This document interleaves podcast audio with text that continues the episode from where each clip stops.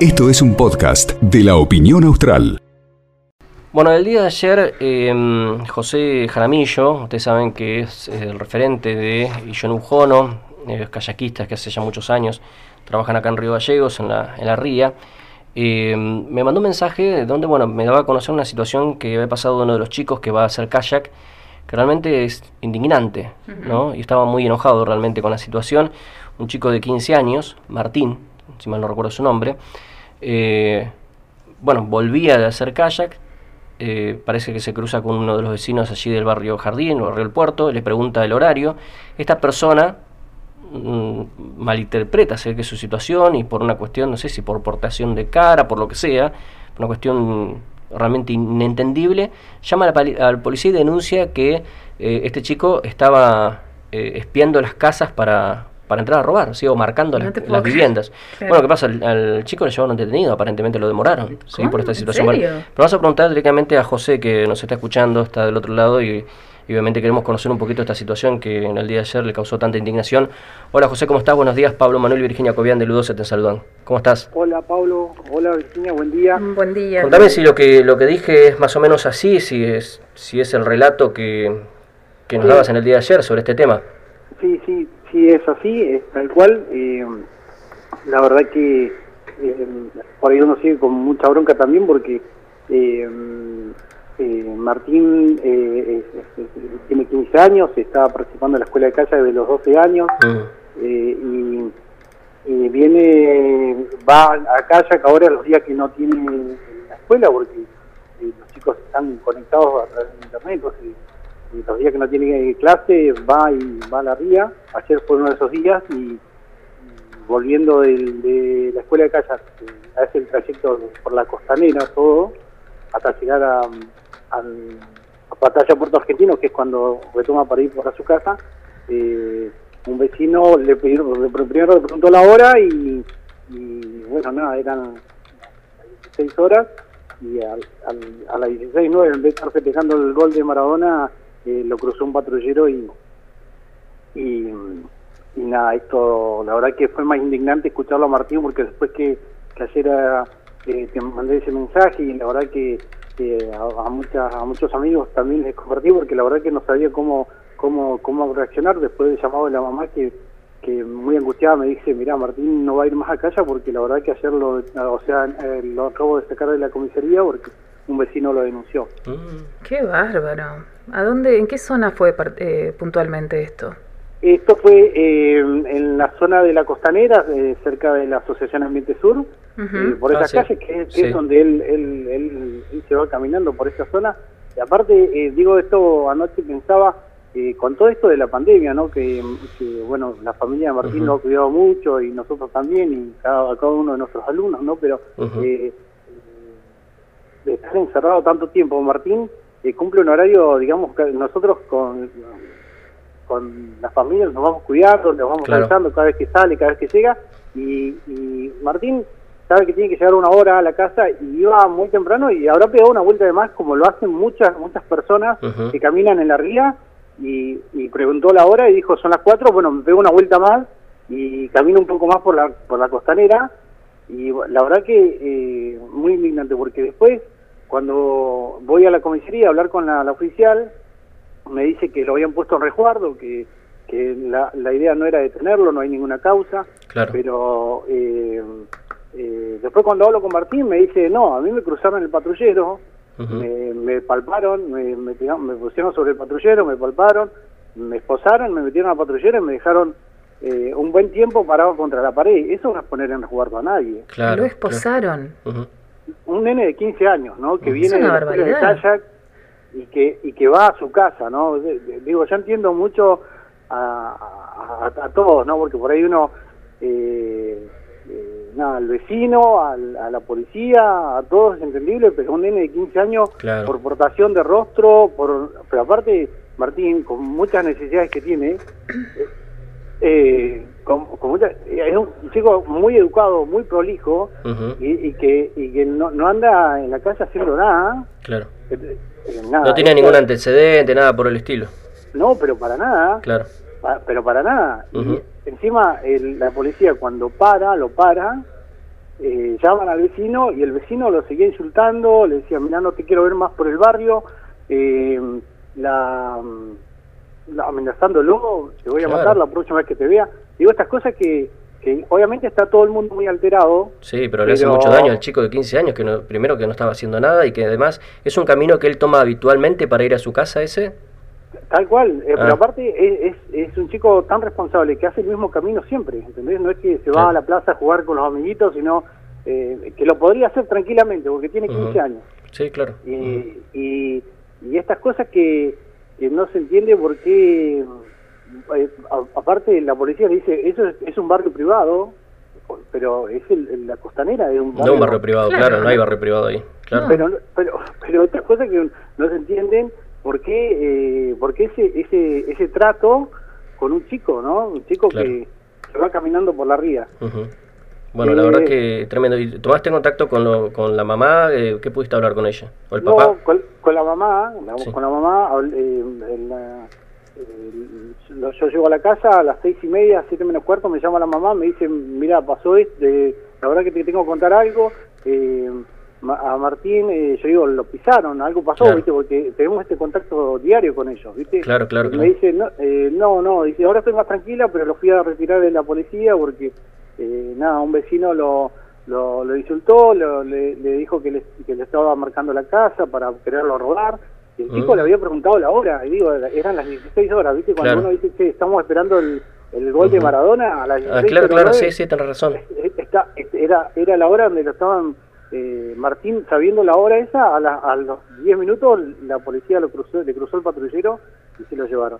Eh. Digo esto con, con un chico que es menor de edad, que, que es, que es sano, que, que es respetuoso, que es colaborador, un chico que se iba en bicicleta con la bicicleta pinchada hasta la ría para colaborar con las colonias de vacaciones, con ángeles especiales. Mm. Digo, esta, este- por ahí uno, uno quisiera hablar de, de un montón de cosas más que, que hacen a, a, a lo que hace el trabajo de la asociación y, y a los logros del Martín. Martín Claro. participó dos veces en los Juegos Evita a nivel provincial.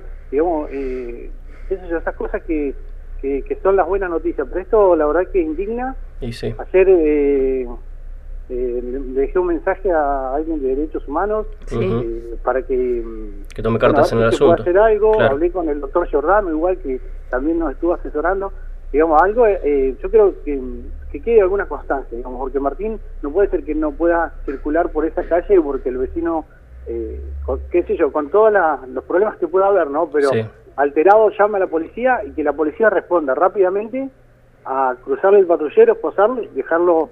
Eh, hablé, ayer hablaba con la oficial, ¿no? Me dice, nosotros lo trajimos en resguardo y, y el, el vecino estaba muy alterado y no queríamos que lo agregan ni ni nada. Yo digo, pero ¿y al, al- al vecino lo trajeron? Claro, No, claro. no, Y sí. Si el peligroso es el vecino, no el chico. ¿Lo hubieran Pero- llevado al vecino? Pero, pero el- aparte el vecino insultándolo y maltratándolo y, a- y a- amenazándolo de muerte. o Te llevo a ver por acá, te voy a matar. Mm. Digo, e- esto me lo cuenta Martín, ¿no? Pero Claro. no, no tengo por qué no dudar de Martín. Claro. Porque, Ujú. porque estas cosas eh, se, se, mm, se- se- se- se- eres un chico tan honrado que no tiene eh, por qué andar escondiendo las cosas, ¿no? Claro, claro, claro. Dando a sacarle fotos, ¿viste? Cuando decís, es, eh, no, no- no debería, y la policía debería haber actuado también. De otra eh, manera, ¿no? En resguardo, de, en resguardo del chico, ¿no? Y- Yo le digo, porque aparte de estas cosas, recién veía un video, ¿no? Un- en, en- en- en el Facebook, eh, un, un- un mensaje diciendo eh, a varias personas, golpeándole la mano y le entregaba un chocolate. ¿Por qué no le dio una taza de leche? Claro. Estas cosas, ¿no? Y, a la, y a la policía mismo también, porque si lo llevan a resguardo, le dieron un té, una- un, un- algo caliente para que el chico se tranquilice. El chico tiene un temor, tiene 15 años, pero no deja de ser un nene. Sí, Sí. Tiene claro. un temor al- a- ahora un preconcepto de la policía, un, eh, no- un- Claro, que lo van a parar y se lo van a llevar en cualquier momento, sí. y, y esto, por, por qué si no no estaba haciendo nada? Solamente preguntó la hora y, y- y sabía que iba muy temprano y, y pegó una vuelta más por la por la costanera, como lo hacen un montón de nenes, un Ujú. montón de chicos, un montón de adolescentes. Y, ¿Y nada, él te manifestó que- ahora o la mamá si va a seguir yendo, si esto le, le trae que, que no quiere ir ahora a Calla, que no se quiere movilizar? ¿Qué, qué es lo que estuviste hablando con él o con la mamá? No, en realidad el, eh, Martín es un chico que, que vive acá en, eh, cerca de la laguna Arcoiris. Nosotros en el primer momento eh, eh, él empezó a remar a los 11 años con nosotros, en un momento remamos solo a la laguna, después nosotros lo llevábamos a la ría, lo invitamos a ir a la ría, lo llevábamos, lo traíamos, lo dejábamos en la casa, después lo empezamos a dejar en la esquina de acá de mi casa y caminaba seis cuadras, digamos, todo esto con este control que uno va teniendo con los chicos, como, si como si fuera un, hijo, ¿no? Claro, claro. Y, ahora con 15 años ya él se manejaba solo, después de esta pandemia, y iba caminando y volvía caminando, y estas cosas, eh, eh, ayer me decían, mirá, no va a ir más a casa a no ser que lo lleves y lo traigas vos, yo digo, no, no, no tengo ningún problema en hacer eso, porque Martín... La verdad que es un, gran colaborador, pero... Eh, claro, pero no es el caso, ¿no? No debería ser por esa situación, claro. Eh, pero aparte, Martín estaba muy asustado, ¿viste? Cuando claro. Porque lo lleva a la policía, pero no lo lleva, eh, como yo le decía a la oficial, digo, ¿no lo llevaste a la casa? Dice, no, porque el procedimiento que yo lo traiga y busque a la mamá. Y corroborar que él estaba viniendo de la escuela de casa. Yo, es, es un ¿Y ¿Por qué las esposas? ¿Y por qué las esposas? ¿Por qué pararlo contra la pared? ¿Por qué palparlo? O sea, digo todo Como si fuera un delincuente, claro, el como chico. si fuera un delincuente y, y, rápidamente uno, con algún criterio, digo, eh, yo le decía a la oficina, yo voy a seguir hablando con, con, con cuanta persona pueda hablar, porque tiene que haber algún criterio, es decir, eh, eh, interpretar quién es el que está alterado, quién es el que está tímidamente diciendo la verdad, y, interpretar y decir, mira, este nene no está haciendo nada, hay que llevarlo a la casa, y, y no, no, no cruzarlo el patrullero, no esposarlo, y, dejarlo parado contra la pared.